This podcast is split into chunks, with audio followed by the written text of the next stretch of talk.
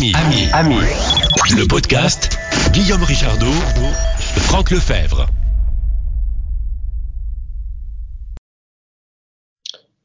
Dang, dong, dang, dong.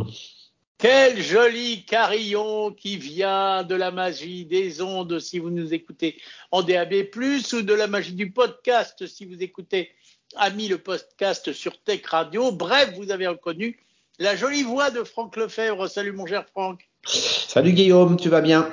Eh bien écoute, je vais bien et j'espère pour toujours et pour toujours. Aujourd'hui, et oui, puisque nous allons parler aujourd'hui d'un bidule qui m'éclate complètement. Et je sais que c'est un bidule qui t'éclate complètement aussi, puisque nous en avons déjà parlé en off et on avait décidé d'en parler en on. Donc cela est donc euh, fait aujourd'hui. Nous allons parler de Ever Ever. Bien Ever Ever? Ouais, c'est génial. C'est génial. Je pense que c'est euh, que je pense que ces gens-là font quelque chose de moderne. Bah, sûrement. Et puis euh, quelque chose quand même. Enfin, moi, je vais dire, c'était quand même un de mes rêves. on va rappeler en deux lignes qu'est-ce que c'est que Ever Ever.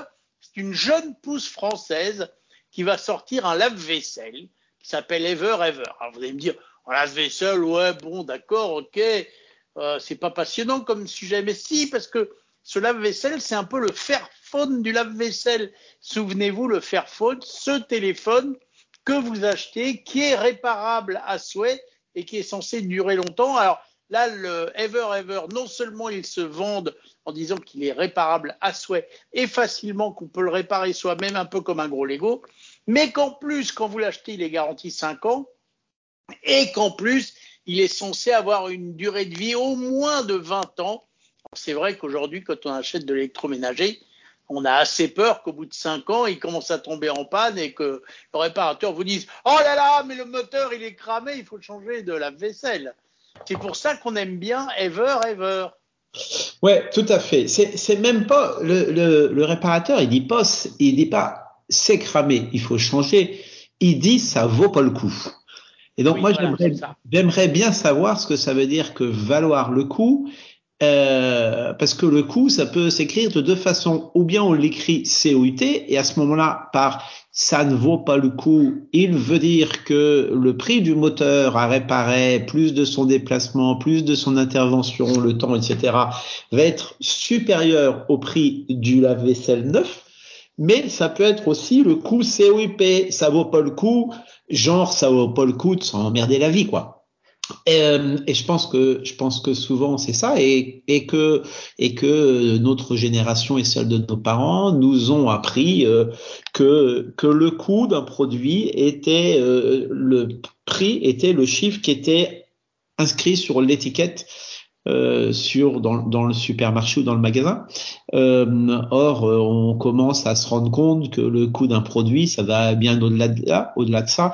nous parlions lors de notre dernière causerie, nous parlions euh, de la géopolitique économique chinoise et de la façon dont un certain nombre de pays se battaient comme ça en faisant du dumping sur le prix des produits Petit rappel hein, pour ceux qui n'ont pas suivi, euh, comment écrouler une industrie comme l'industrie de l'automobile, par exemple, sur un continent. Eh ben, il suffit, je mets bien le suffit entre guillemets, d'inonder le marché avec des voitures pas chères du tout, fabriquées dans des conditions dont les acheteurs vont se moquer complètement, parce que comme la pomme de Blanche-Neige, ils vont être séduits par le prix. Résultat des courses, eh bien, euh, les usines, les usines du pays importateur s'arrête, le savoir-faire s'arrête, hein, et, et, donc euh, celui, le fournisseur, celui qui a fait ce qu'on appelle du dumping, hein, devient le leader de marché sur lequel euh, il est complètement libre. Je rappelais lors de nos dernières causeries qu'il y a un siècle, l'endroit où on produisait le plus de métaux rares, euh, c'était en France dans une mine à côté de La Rochelle et que et que on trouve ça plus pratique de pas polluer, de pas blablabla bla, et donc d'acheter quelque chose à vil prix qui qui a parcouru 10 000 kilomètres pour venir nous voir. Donc effectivement c'est pas cher. Mais, mais, mais, mais, mais, si on fait attention à ce qu'on appelle les externalités, c'est-à-dire tout ce qui est autour du prix d'achat du produit, eh ben, on se rend compte qu'on peut arriver à des choses catastrophiques et que c'est indéniablement une façon de faire la guerre avec des armes totalement nouvelles qui peuvent être le yuan, par exemple.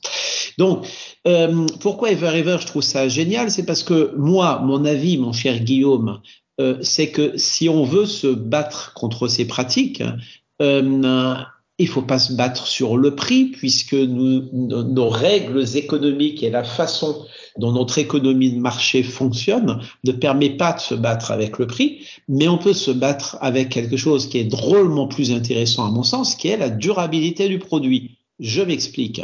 Si tu achètes un lave-vaisselle 500 euros et que ton lave-vaisselle dure deux ans, est-ce que tu penses que tu fais une meilleure affaire que si tu achètes un lave-vaisselle 1000 euros et qu'il dure 10 ans Ah bah oui, mais je préfère le lave-vaisselle euh, qui va durer 10 ans. Et puis, mais je vais même te dire autre chose, c'est que d'abord, je pense que je ferai une meilleure affaire, mais surtout, comme ça ne m'amuse pas spécialement d'acheter un lave-vaisselle. Enfin, moi, j'aime bien tout ce qui est électroménager, mais dans le, le, le, le commun des mortels, le lave-vaisselle, c'est utilitaire et euh, on l'achète jamais par plaisir, autant qu'il dure longtemps, tu vois. Donc, euh, je dis que c'est que Ever Ever, c'est génial, et en plus, c'est des petits Français, donc encore plus génial. Donc, euh, moi, je dis bravo, et tu as raison. Je pense que la durabilité peut être un atout, l'originalité des produits aussi, ça peut être un atout. Faire des trucs un peu barjots, mais ça, les Chinois le feront aussi. Mais là, pour cette idée du lave-vaisselle, je dois dire qu'elle est elle est bonne parce qu'en plus, en plus, dans leur, dans leur pitch, ils expliquent qu'il est un peu comme un, un meuble Ikea, c'est-à-dire que si tu as une cuisine bleue, tu l'as acheté avec la porte bleue et que dans cinq ans tu changes de cuisine, bah tu pourras par exemple changer la façade de ton lave-vaisselle et lui faire une autre couleur. Ça c'est une chose. Et en plus, il a un autre truc que j'aime bien. Tu sais qu'il y a deux familles de lave-vaisselle. Euh, c'est les lave-vaisselle encastrables c'est-à-dire qu'on leur enlève la façade et on leur met la façade des portes de ta cuisine, ou alors les lave-vaisselle normaux où tu vois ton lave-vaisselle. Eh ben lui, il peut faire les deux. Si tu l'as acheté en encastrable et que tu déménages dans une cuisine qui n'est pas encastrable, tu peux le retransformer en lave-vaisselle normal. Bref, ils ont plein de bonnes idées et vraiment, ça m'éclate. Donc tu vois, tu, tu, comparais tout à l'heure de façon très pertinente, je crois, hein, euh, Ever Ever à ce que faisait Fairphone.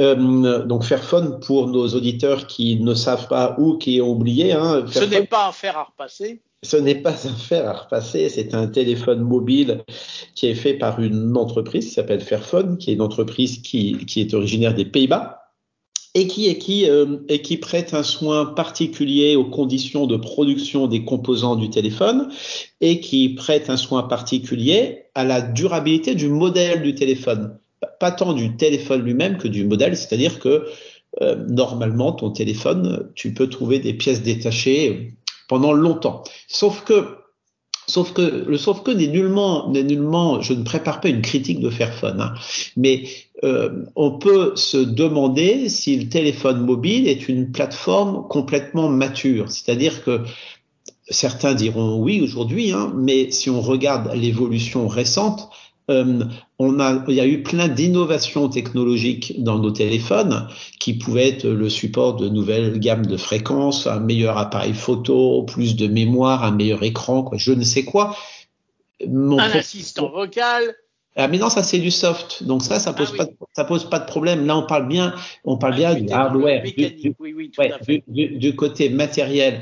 Et donc, certains me diront que le téléphone mobile, il est mature depuis 20 ans et que leur vieux Nokia 7110, euh, ils ne s'en sépareront pour euh, D'ailleurs, c'est pas vrai parce qu'il peut plus fonctionner ou il peut difficilement fonctionner. Bref, en tout cas, sur le téléphone mobile, on peut se dire que la plateforme que le système, que le produit est encore en train d'évoluer encore, qui n'est pas complètement mûr.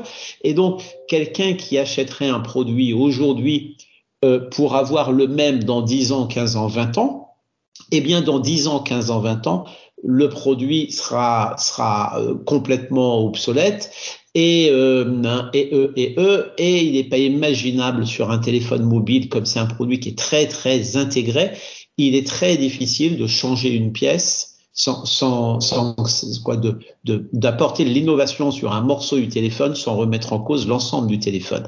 Alors que sur un produit comme un lave-vaisselle, ce sont des plateformes, ce sont des technologies qui sont extrêmement, extrêmement stables, comme comme c'est le cas d'un d'un d'un lave-linge et comme c'est le cas d'une perceuse et comme c'est le cas pour une très grande partie d'une voiture d'ailleurs. Donc, on peut se dire que là, le produit étant complètement mûr technologiquement, eh ben, on peut non plus faire des produits à très courte durée de vie en se disant de toute façon, euh, dans, dans, deux ans, la technologie aura avancé et mon lave-vaisselle, euh, il consommera trop, je sais pas quoi. Euh, mais on peut se dire, c'est arrivé à quelque chose de stable, donc on peut y aller pour 5 ans, 10 ans, 15 ans, 20 ans.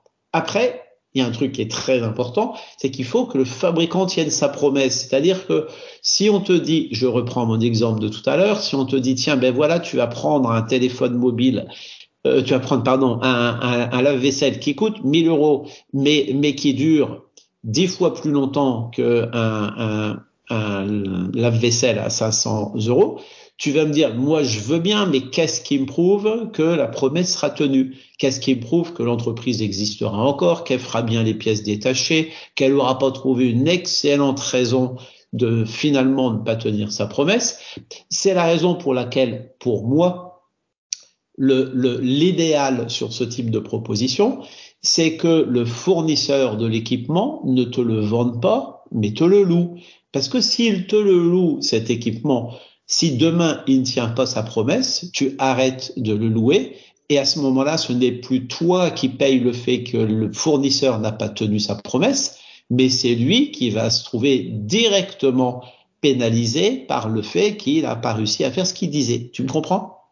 Je te comprends.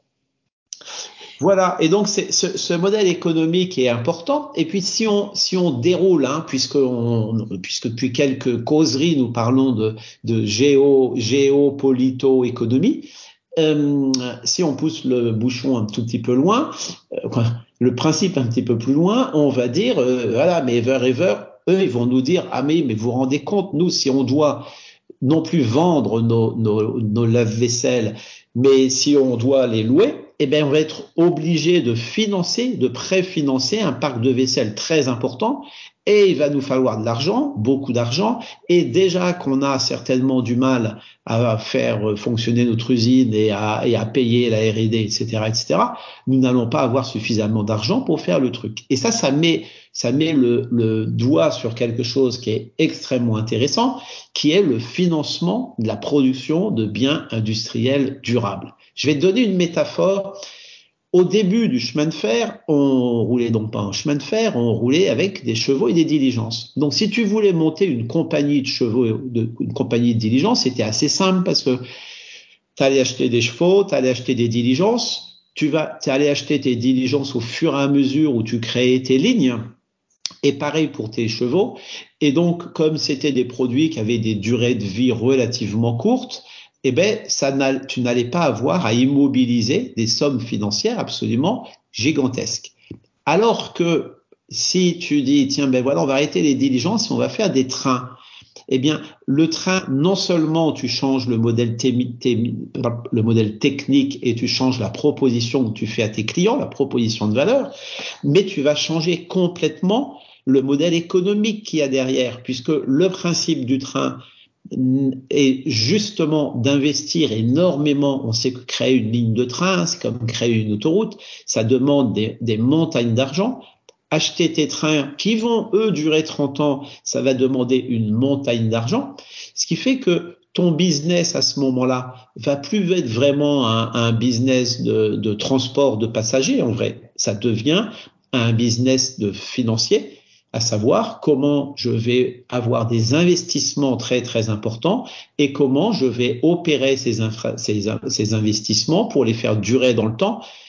Donc je vais avoir besoin de beaucoup beaucoup d'argent euh, au début, mais si mon truc ça tient 10 ans, 20 ans, 30 ans, 40 ans, 50 ans, un siècle, eh bien à ce moment-là, ça va être extrêmement rémunérateur. C'est ce qui se passe à nouveau pour les autoroutes où quand l'État a à l'origine a, a donner, à laisser des concessions à des sociétés d'autoroutes pour qu'ils financent les autoroutes, l'État était très très content parce qu'il n'y avait pas cet argent avancé.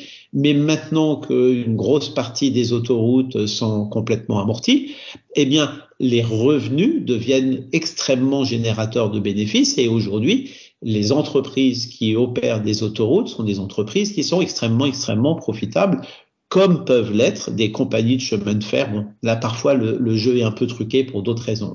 Donc, si je reviens à mon Never Ever, si on veut, si on veut pousser la démarche jusqu'au bout, je pense qu'il y a non seulement un travail technique, un travail commercial, et ça, celui que tout le monde voit, mais il y a, et c'est peut-être encore plus important, un gros travail sur la finance, et je pense que la finance de demain, elle est fondamentale si on veut réussir notre transition écologique, c'est qu'il faut que des gens comprennent que au lieu de gagner de l'argent en, en filant des, des, crédits à la consommation à des gens qui n'ont pas de sous et en les surendettant, eh bien, il serait peut-être beaucoup, beaucoup plus intelligent et beaucoup plus durable de prendre cet argent, de, de financer des parcs de lave-linge, des parcs de voitures, des parcs de lave-vaisselle, tout ce que tu veux, de financer ça, c'est ce qu'on appelle à ce moment-là une infrastructure. Et nous savons que pour la gestion des infrastructures, l'influence de l'État et de la politique fiscale sont absolument déterminants. Donc, aujourd'hui, réfléchissons le système jusqu'au bout et militons pour que la finance de produits durables permette à des industriels comme Ever de pousser leur modèle jusqu'au bout pour nous louer des appareils et à ce moment-là, on sera sûr que l'appareil durera 10 ans, 15 ans, 20 ans. Et ma conviction, c'est que nous arriverons à ce moment-là dans un monde un peu meilleur, mon cher Guillaume. Eh mais oui, tout à fait, mon cher Franck. Mais comme tu aimes bien que je te chatouille un peu de temps en temps, je te dirais que moi, je suis assez chaud pour louer un service, mais louer un lave-vaisselle, je me dis que le jour où j'aurais payé assez de traite pour que ça me coûte le prix du lave-vaisselle, après, du coup, ça me coûte de l'argent. Alors que si je l'ai acheté et qu'en plus il est costaud, euh, c'est peut-être plus rentable de l'avoir acheté que de l'avoir loué. Par contre, pour un service, euh, même un service de voiture, par exemple, parce que la voiture peut devenir un service, là, je trouve que c'est pertinent de, euh, de louer, entre guillemets, et ça me parle bien. Eh ben, je vais te dire, pour le, pour le lave-vaisselle, euh, si, si tu achètes le lave-vaisselle, n'oublie pas que le fournisseur du lave-vaisselle n'a aucun intérêt à ce qu'il soit vraiment durable. Donc, ça ne permet pas d'être dans ce système vertueux. Et je vais te dire, je comprends bien que tu dises, tiens, mais moi, mes sous, j'aimerais bien que qu'ils soient pas perdus et puis je voudrais avoir euh, joué un peu mon investisseur sur le sur le sur le lave-vaisselle. Mais il y a une façon très simple de faire ça, c'est de faire en sorte que tes sous, au lieu d'acheter le lave-vaisselle, tes sous, tu les investis dans l'entreprise qui va assurer l'infrastructure de lave-vaisselle. Et à ce moment-là, tu y gagnes. Non seulement tu vas avoir un lave-vaisselle qui va durer longtemps, mais s'il dure longtemps, en plus, eh ben, tu vas récolter les bénéfices puisque toi, ayant investi dans cette infrastructure, eh ben, tu en toucheras les dividendes quand la durabilité se sera pleinement exprimée. Alors ça, ça m'amuse beaucoup plus, mon cher Franck. Et là, tu as réussi à me retourner telle une crêpe. Et peut-être que tu ne savais pas que j'adore les crêpes. Donc je suis d'accord. Et je pense que le temps qui nous était partie est dépassé. Mais en tous les cas, je voudrais en plus préciser que Ever Ever sera fabriqué en Bretagne et que si tout va bien, eh bien, il sera disponible à partir de 2025. Donc vous avez encore un petit peu de temps avant de choisir la couleur. Mais allez faire un petit tour. Vous tapez Ever Ever la vaisselle sur Glouglou et vous le trouverez. Mon cher Franck, merci beaucoup pour ce, cette incursion sur les ondes de Tech Radio et dans Ami le podcast. Et puis, bien entendu, vous le savez, oh, vous, auditeurs et auditrices, j'aurais dû dire auditrices et auditeurs, eh bien, vous pouvez nous laisser des petits coucous au 01 76 21 18 10 ou alors des petits commentaires sur vos applis de podcast en n'oubliant pas évidemment évidemment de vous abonner pour recevoir les nouveaux podcasts tout cuits dans votre téléphone, iPad, PC, Mac, enfin tous les outils que vous utilisez pour écouter vos podcasts. Mon cher Franck, à bientôt pour de nouvelles aventures. Ami, le, le podcast 01 76 21 18 10. Si vous voulez commenter l'infotech.